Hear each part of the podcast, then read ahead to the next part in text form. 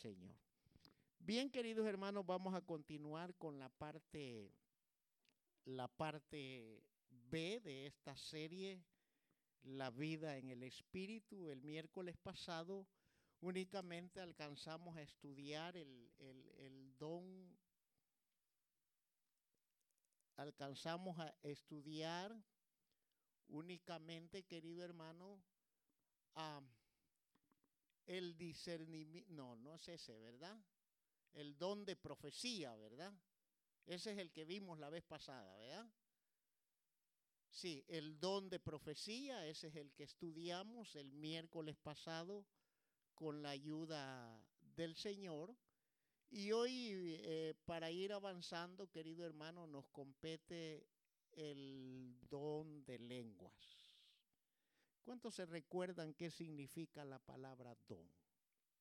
¿Alguien puede decírmelo? Es un regalo. El don es un regalo. Eso es el significado. Y hoy vamos a, a estudiar para nuestro conocimiento, pero más para nuestro conocimiento, nuestro provecho y crecimiento espiritual, ¿verdad? El don de lenguas, hermanos, es la capacidad sobrenatural de hablar un mensaje de Dios en un idioma legítimo, pero desconocido al que se habla. Esa es la definición. Repito, es la capacidad sobrenatural porque esto no es aprendido ya más adelante lo vamos a ver más definido, es la capacidad sobrenatural de hablar un mensaje de Dios en un idioma legítimo, pero desconocido al idioma que se habla. El nombre técnico, queridos hermanos, para, para el don de lenguas o hablar en lenguas, viene de eh, una raíz griega que se escribe glosalalia. Esta palabra glosalalia se deriva de dos palabras griegas, una que es glosa, que significa lengua. Son términos griegos.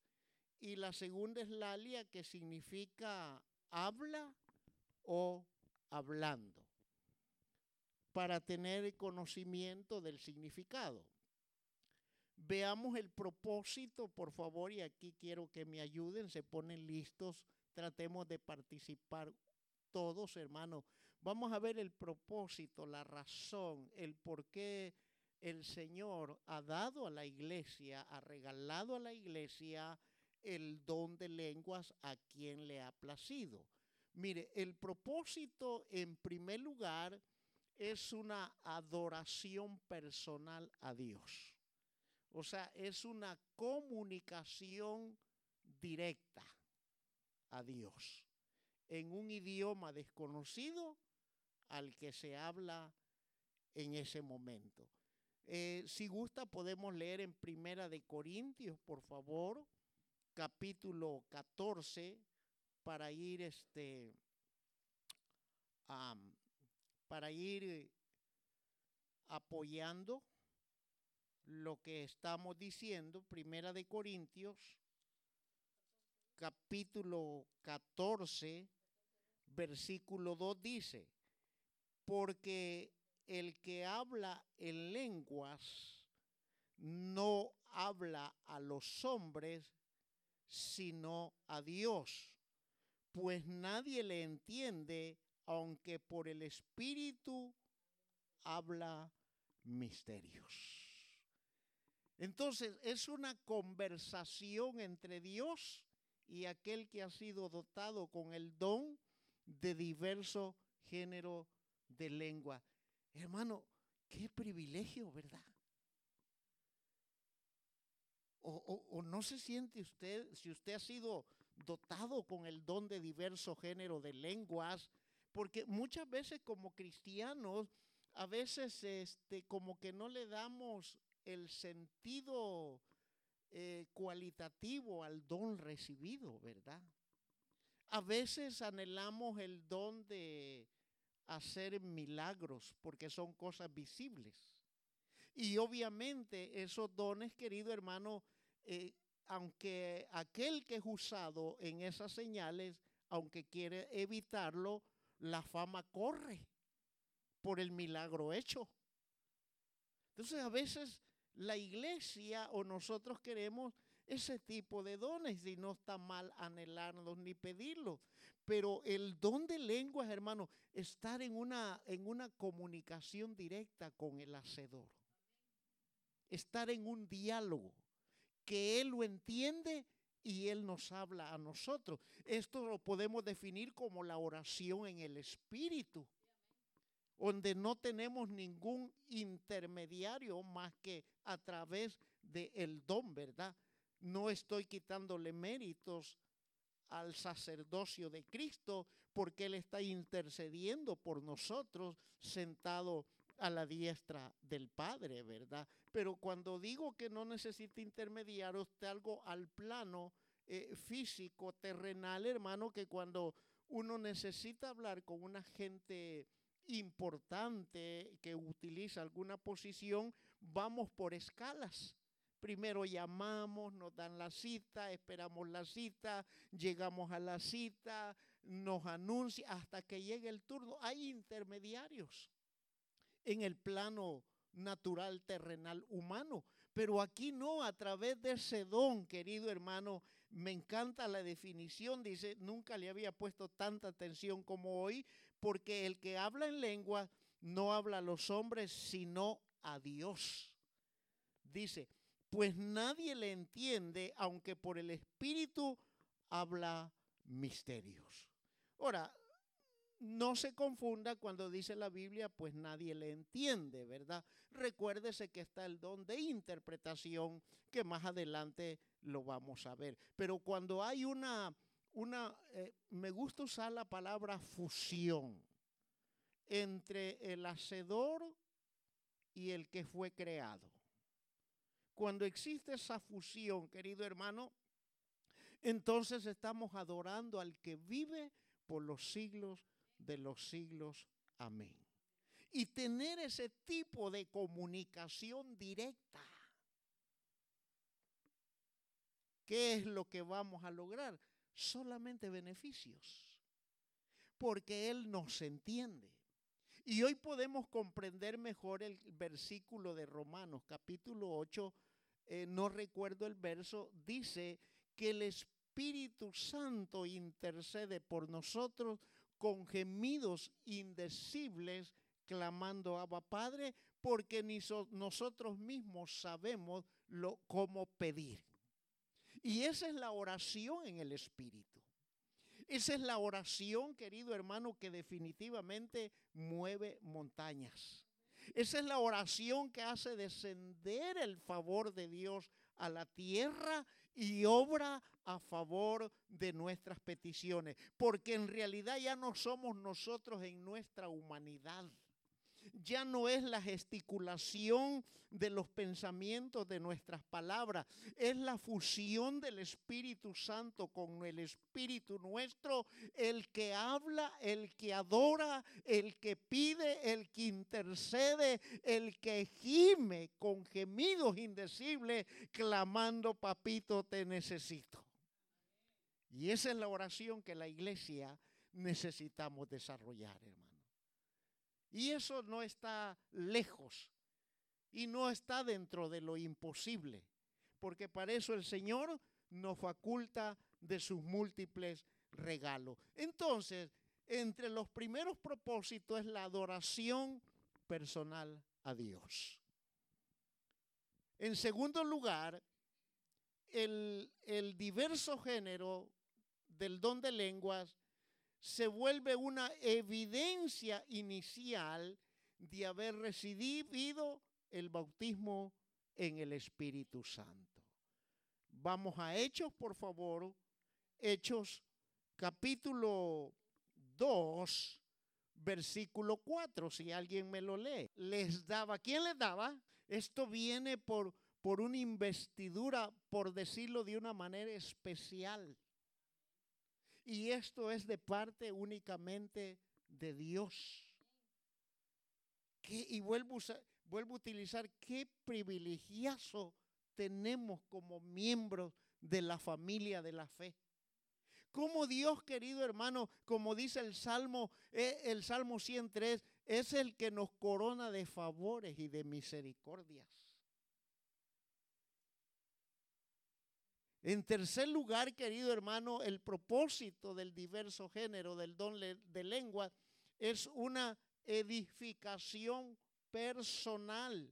Veamos en el versículo 4 de Primera de Corintios 14, dice, el que habla en lengua extraña, a sí mismo se edifica, pero el que profetiza edifica a la iglesia.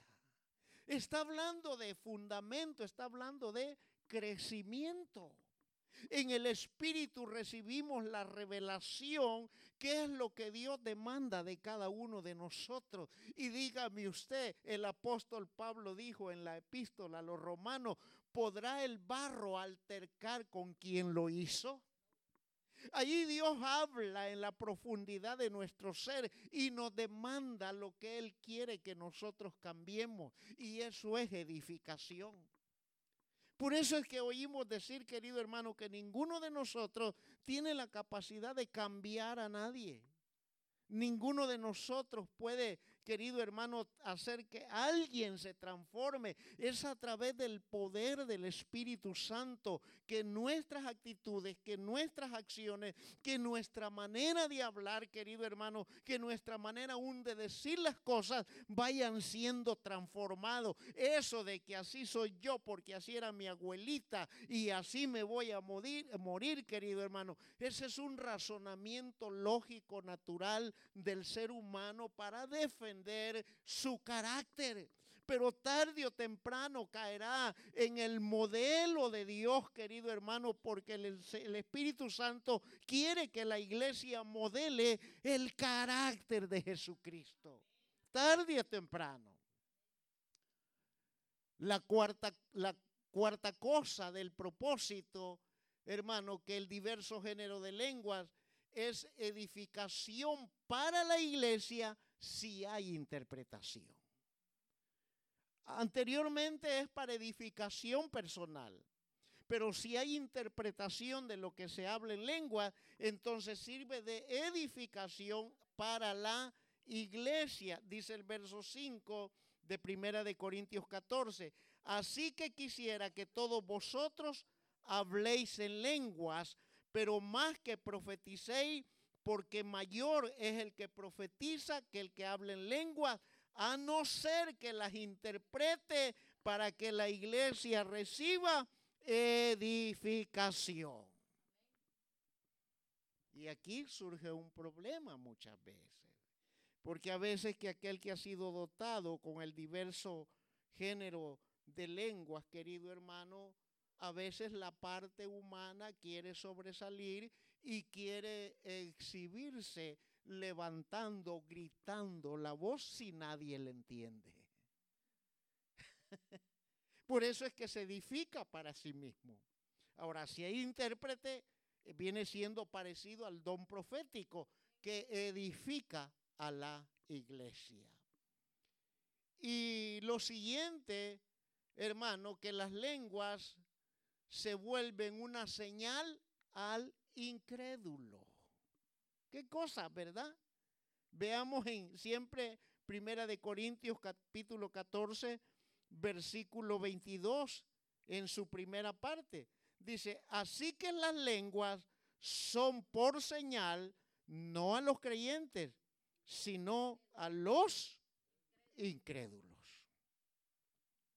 Porque la gente al oír que hablen lenguas, querido hermano, se va a extrañar, se va a preguntar, ¿qué es esto? ¿Dónde estoy?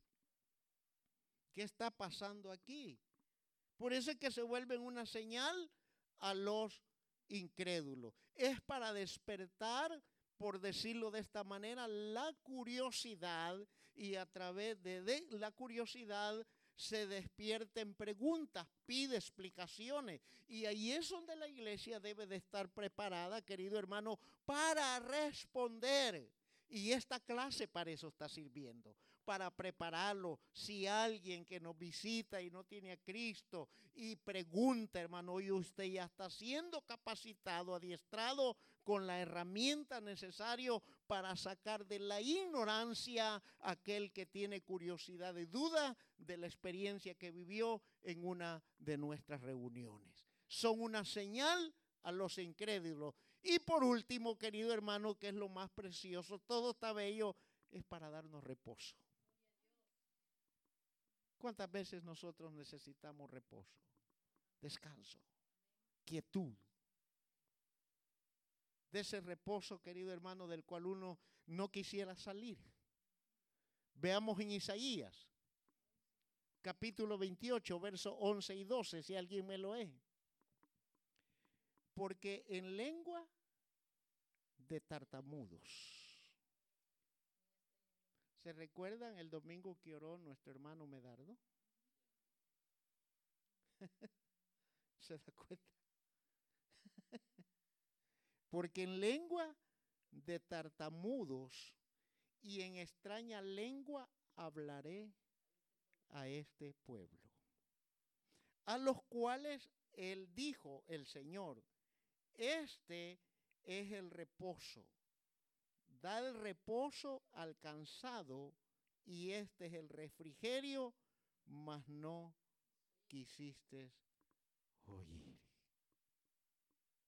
Porque aquel que ha sido ungido en determinado momento, hermano, toda aquella carga, toda aquella preocupación, toda aquella cosa que le angustia y que le aflige, en ese momento tiene un descanso espiritual, tiene un descanso del alma y tiene un descanso del cuerpo de todo lo que le aqueja y de todo lo que le aflige. Entonces vemos aquí uno, dos, tres, cuatro, cinco, seis propósitos del diverso género de lenguas, querido hermano. Qué hermoso esto, ¿verdad? De cómo el Señor a través de un don, querido hermano, no solamente nos instruye, nos capacita, sino que también nos aconseja a nosotros. Bien. Lo que no es el don de lengua. Número uno, no es la habilidad de aprender otros idiomas. Primera de Corintios capítulo 14, versículo 10. Oiga lo que dice. Tantas clases de idiomas hay, seguramente, en el mundo, y ninguno de ellos carece de... Y aquí todos nosotros hemos vivido la experiencia cuando vamos especialmente a un hospital, ¿verdad? ¿Qué nos preguntan? ¿Quiere intérprete? ¿Qué decimos? Sí. O sea, ningún idioma carece de significado. Entonces, por lo tanto, el diverso género de lenguas, hermano, no es una habilidad de aprender otros idiomas. Si usted habla español y usted habla el inglés y usted habla el francés, bendito sea el Señor. Dios le ha capacitado con esa habilidad, pero eso no es el don de hablar en lenguas.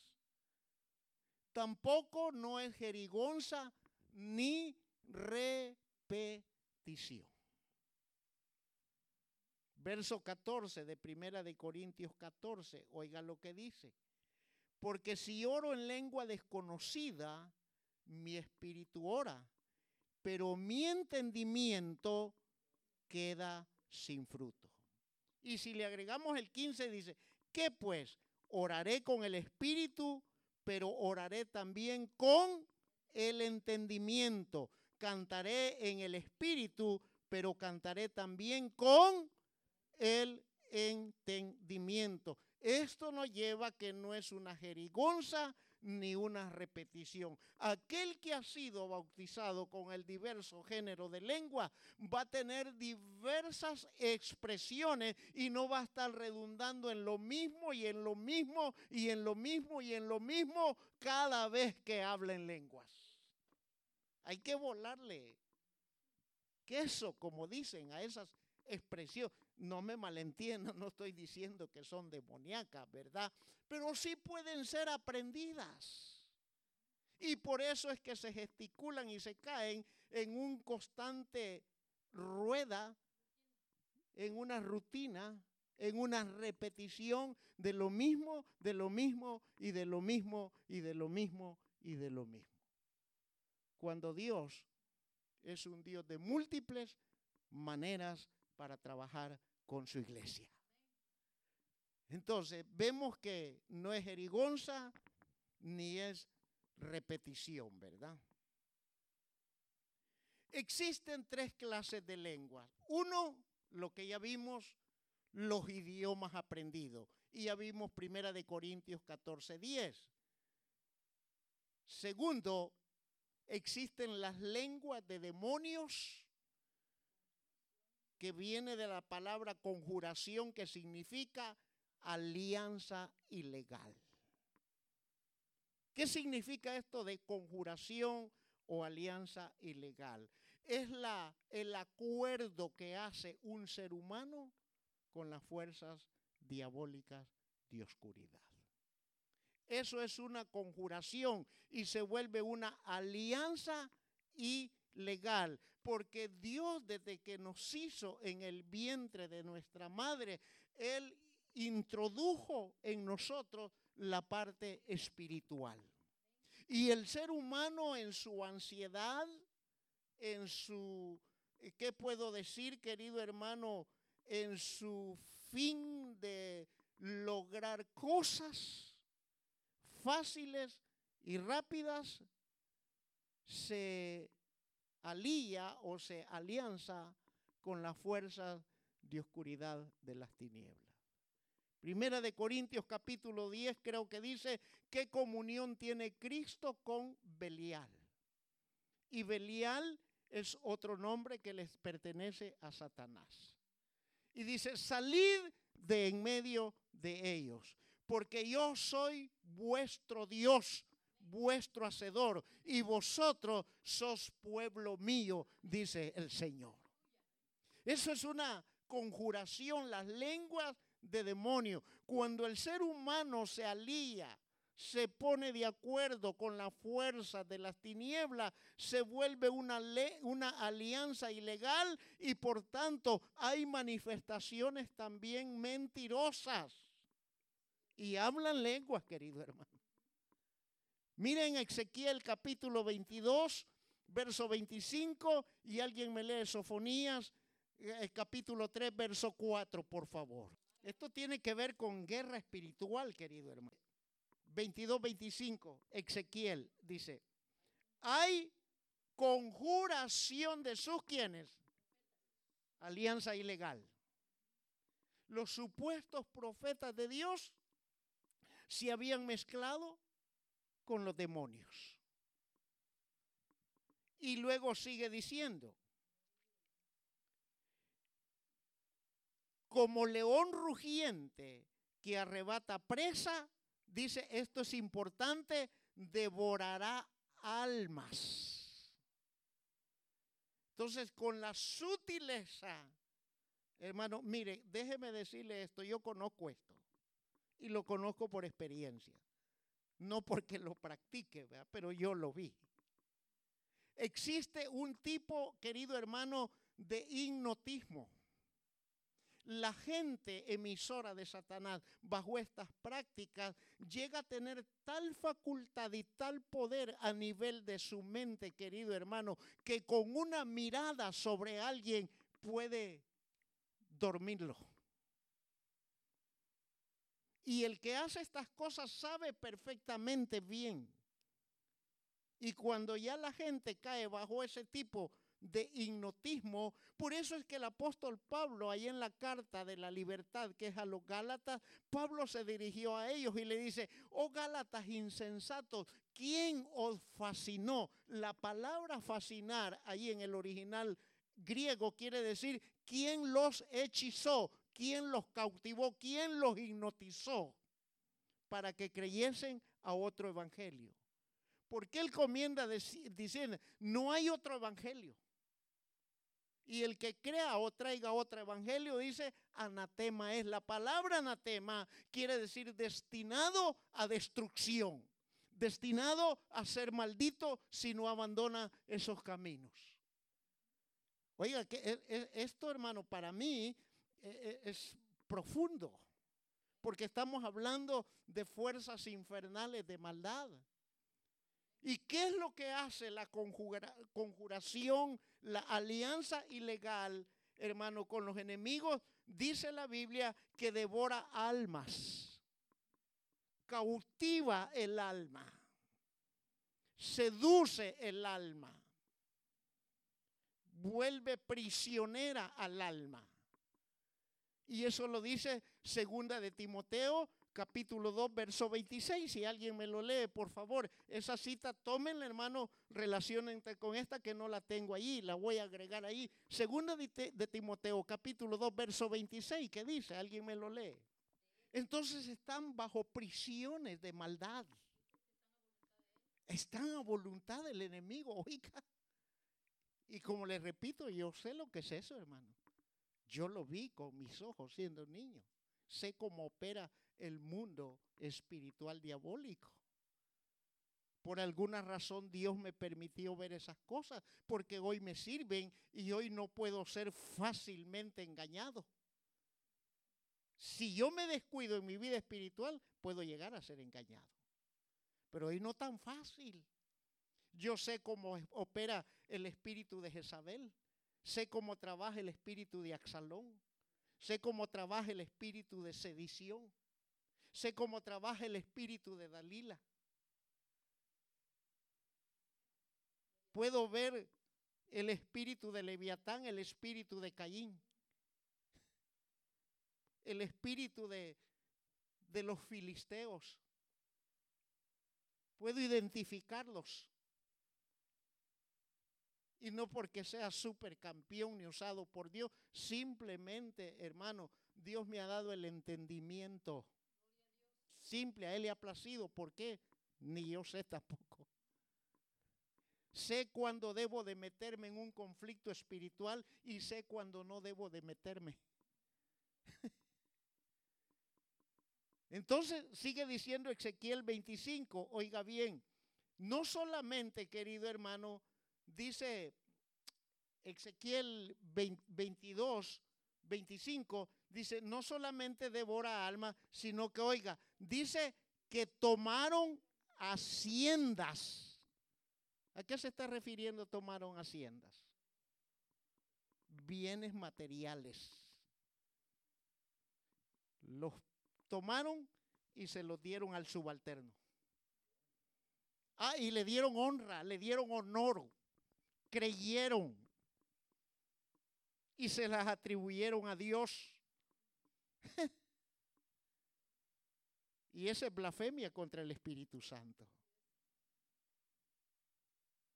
¿Se está dando cuenta, querido hermano, de, lo, de lo, inmenso de qué es lo, lo, oculto? ¿Cómo la, la Biblia lo describe? Multiplicaron sus viudas, dice, en medio de ella. ¿Qué significa todo eso? Multiplicaron sus viudas. ¿Qué cree que significa? Para poseer. Ajá. Cautivas. Esta me gusta. Tiene marido, quitémoslo de en medio. Que el Señor reprenda a Satanás en esta hora. Eh, eh, mire, eh, esto es guerra espiritual, querido. Todo lo que estamos descubriendo a través del don de diversos géneros de lengua. Jesucristo vive. Jesucristo vive. ¿Puede decir usted eso conmigo? Jesucristo vive. Y Él gobierna mi corazón y gobierna esta casa. Por tanto, que el Señor te reprenda, Satanás. Nos cubrimos con la sangre de la coronilla de la cabeza a la planta de los pies, porque somos benditos por la palabra de Dios. Amén. Dice Sofonías, ¿qué dice Sofonías? Versos 3 y 4. Está interesante esto, ¿verdad? ¿O no lo encuentra interesante usted? Son libros que casi no predicamos de ellos. ¿Y sabe por qué, hermano? Porque son libros de juicio. Y quiero hacer un apéndice en esto, hermano, abrir un, un apéndice. Casi, casi siempre habemos predicadores, querido hermano, que nos quedamos únicamente con el mensaje de garrote. Nos quedamos únicamente con el mensaje de condenación. Porque muchas veces nos basamos que Juan el Bautista sí les habló. Porque Juan dice, no, que hay que ser sincero, a la gente hay que encararla en su pecado. Sí, es cierto, pero hay que ver la manera. Recordemos que Juan el Bautista fue un precursor, fue el que vino a preparar el camino. Pero cuando ya vino Jesucristo, el mensaje de Jesucristo fue de buenas nuevas. Y él le dijo a la gente, he aquí el reino de los cielos se ha acercado a vosotros. De aquel mensaje violento, de aquel mensaje agresivo, de aquel mensaje confrontativo, queridos hermanos, viene Jesús y le da un tono de restauración, un tono de amor y un tono de ministración. Tanto que Jesús no se iba a las grandes ciudades de aquel entonces. Dice que él recorría las aldeas. Se iba a lugares pequeños. Anunciando, he aquí el reino de Dios se ha acercado a vosotros. Arrepentido. Ese era el mensaje de Cristo. Y lo respaldaban las señales. Y confrontaba a aquellos que se la llevaban de conocedores de la palabra del Señor como los fariseos, que un día les tuvo que decir sepulcros blanqueados. Por fuera están limpios, pero por dentro están sucios. Con los que se llevaban, se la llevaban de cristianos, entre comillas, Jesús fue duro también. Pero con el pecador, él tendió su mano de misericordia y de amor.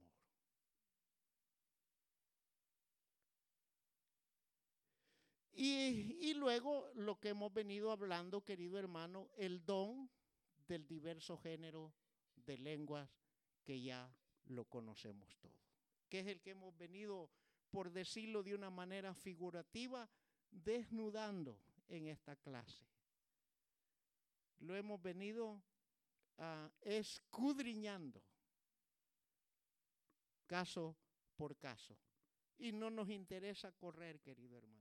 Yo bien hubiera podido terminar hoy la clase, pero creo que esta clase nos ha enseñado y nos ha edificado en gran manera. No, como siempre digo, para hacernos de cabeza grande y corazón chiquito, ¿verdad? Tiene que haber un equilibrio entre el conocimiento y el espíritu. Tiene que haber un balance, porque si nos volcamos mucho a la parte espiritual, vamos a terminar confundidos. Y si nos inclinamos mucho a la parte intelectual, querido hermano, vamos a caer en lo que la palabra dice que el conocimiento envanece. Y yo conozco muchos hermanos que tienen un conocimiento amplio en la palabra de Dios, pero que han terminado fuera. ha sido tan vasto el conocimiento que Dios les ha dado que han terminado fuera de las filas del cristianismo. Muchos, yo conozco en mi país, conozco un hombre que cumplió años el 29 de febrero. Yo me quito el sombrero como maestro. Excelentísimo para presentar 20 de febrero. No, de febrero. Yo dije de enero. Ah, pues tú eres la loca.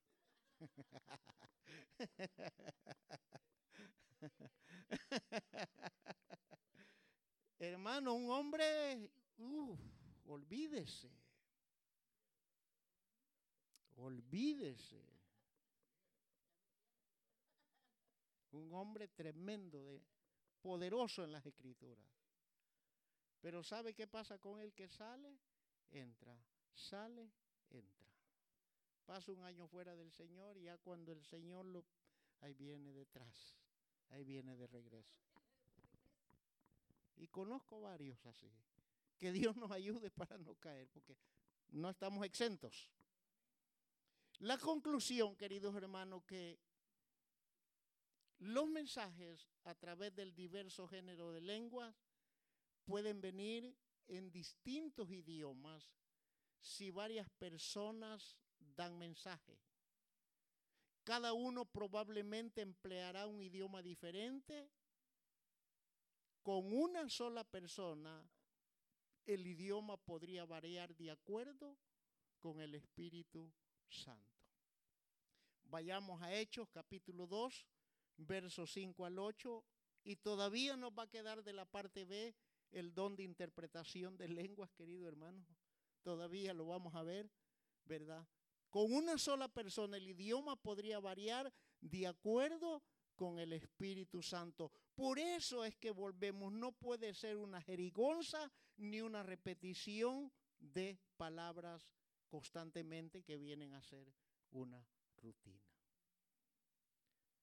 Yo respeto, pero no estoy tan de acuerdo cuando estos evangelistas y personas de fuego, hermano, casi que obligan a la gente. Casi que la presionan que hablen lengua. No sé, no, no critico, pero esa parte como que todavía no le he aprendido a entender y a digerir por qué hacen eso. ¿Qué dice Hechos capítulo 2, versos 5 al 8, por favor? Moraban de, estancia, ¿verdad? Oiga, oiga, oiga, vaya bien. Dice piadosos de todas las naciones. Sí, diga. Sí. No, del 5, verso 5, 6, 7 hasta llegar al 8. De 120 eran judíos, pero allí habían de todas las naciones, de diferentes idiomas. Y aquellos que hablaban otros idiomas entendían lo que los judíos estaban hablando. Hubo un traductor universal que sintonizó el idioma y ese fue el Espíritu Santo. Y todos entendían. Si el Espíritu Santo hizo eso, ¿usted cree que es difícil que usted y yo aprendamos el inglés? No lo hemos aprendido, hermano, por dejados. por cómo se dice en México, hermano. ¿Cuál es la palabra que dicen en México? ¿Por qué dicen por flojo? por eso no lo hemos aprendido, pero que Dios nos ha dado capacidad, nos ha dado capacidad, querido hermano. Si todas esas tribus, diferentes dialectos, pudieron entender el idioma celestial, ¿cómo no lo vamos a entender hoy? Que dentro nuestro está el Espíritu Santo. Váyase contento, feliz, agradecido con Cristo y duerma como un bebé en los brazos de su mamita. Dios me le bendiga.